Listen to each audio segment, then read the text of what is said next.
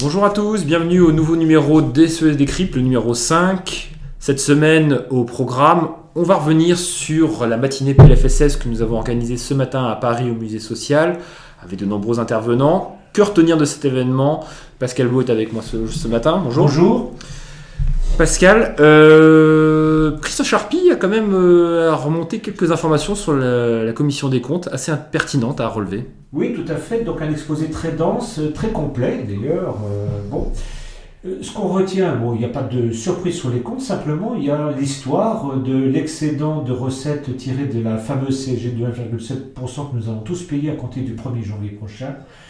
Ces 1,7% vont donc dégager un boni, comme on dit, de 3 à 4 milliards d'euros. Et la question, c'est un, de le reconnaître, ce qui n'était pas le cas par le gouvernement. Et deux, c'est à qui va profiter cet argent. Lui, il pense, le secrétaire général de la Commission des comptes, que ça va être dans le budget de l'État, merci. Euh, et puis d'autres pensent que ça va arrêter dans le compte de la CNAM, ce qui fait que d'ailleurs les chiffres présentés sur les comptes de l'assurance maladie sont des chiffres un peu artificiels parce que cet excédent on ne le retrouvera pas en 2019. Voilà ce que nous a dit M. Charpie. Donc on se prépare un exercice euh, PLFSS 2019 au niveau des comptes qui plus difficile. Plus difficile. Voilà. Voilà. Euh, deuxième temps fort, c'est la présentation euh, par Nicolas Revel un petit peu des, grands articles qui ont impacté l'AMO. au premier lieu, l'article 35 sur l'innovation. Alors que retenir de l'article 35 sur l'innovation et de ce que Nicolas Revel en a retenu?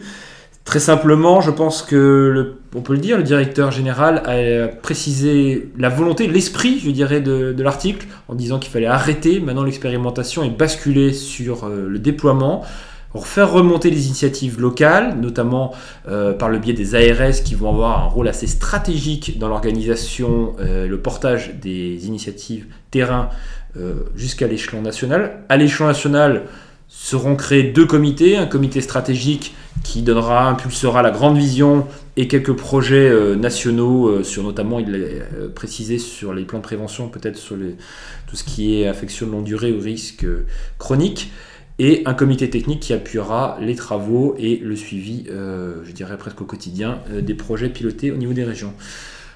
Euh, que retenir également Peut-être c'est la composition. Pascal, Nicolas Revel a quand même précisé, a précisé qu'il verrait bien non seulement la CNAM au, niveau du comité stratégique, mais aussi l'UNOCAM. Il verrait bien. Ça ne veut pas dire que. Euh, Ils seront là. la ministre de la Santé, le gouvernement au-delà, verrait la même chose. Donc, euh, est-ce qu'on sera vers un comité de 30 personnes ou un comité de 10 On verra bien. C'est le cas de le dire. Euh, Thierry Baudet a rebondi un petit peu là-dessus. Ah, mais bah, Thierry Baudet, oui, lui il, veut, en, lui, il veut en être, et on comprend pourquoi. Euh, il a surtout aussi évoqué l'ardoise, que les, complémentaires, les mutuelles vont devoir euh, supporter l'année prochaine un milliard. Voilà, le, PLFSS de 2018, ça coûte un milliard de plus aux complémentaires pour des, pour des, comment dire, pour des raisons qui ne sont pas toujours évidentes, et notamment euh, le forfait hospitalier, ça c'est connu, et puis les contributions de, des mutuelles au financement euh, des tarifs médicaux, les revalorisations, le forfait patient, etc. Voilà, donc c'est un milliard. Donc ils sont pas très contents, puis surtout ils sont pas très contents d'un autre truc quand même, c'est que ils sont pas écoutés, quoi, les complémentaires. Voilà, et les mutuelles en particulier. Donc j'aimerais quand même qu'on les écoute un peu plus. Écoutez, on espère. en tout cas, peu pieux peut-être, en tout cas.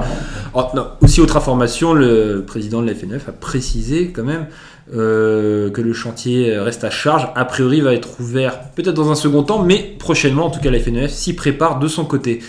Euh, en conclusion, Pascal, peut-être euh, une vision globale derrière sous-jacente à tous ces articles, à ces orientations économiques Oui, oui, absolument. Euh, nous insistons, nous, à Espace, depuis maintenant plusieurs mois, sur le fait que le président de la République française, Emmanuel Macron, a un projet sur la sécurité sociale. Il ne le dit pas, il ne le revendique pas, mais il agit.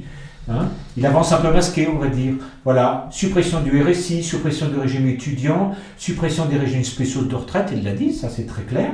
Et nous pensons qu'on va vers un régime unique de sécurité sociale pour tous les Français d'ici 2022, avec donc des fusions euh, euh, réalisées à marche forcée, y compris peut-être euh, des opérations très lourdes sur sur l'assurance complémentaire, assurance maladie, peut-être on verra bien, en tout cas sur l'assurance vieillesse ça paraît tout à fait évident. C'est donc une profonde réforme de la sécurité sociale qui s'esquisse. Donc il ne faut pas dire que le président de la République n'a pas de n'a pas d'intention sur ce champ-là. Il en a une, même s'il ne nous le dit pas. Eh ben écoutez, on essaiera avec euh, la rédaction d'Espace Social Européen de décrypter dans les semaines et mois qui viennent, voire années, l'intention macronienne sur le régime de protection sociale universelle, on pourrait dire presque. Voilà, oui. Voilà. Démasquer tout cela. Voilà, bah écoutez, merci à tous et à toutes, Merci. bon week-end et à la semaine prochaine. Au revoir.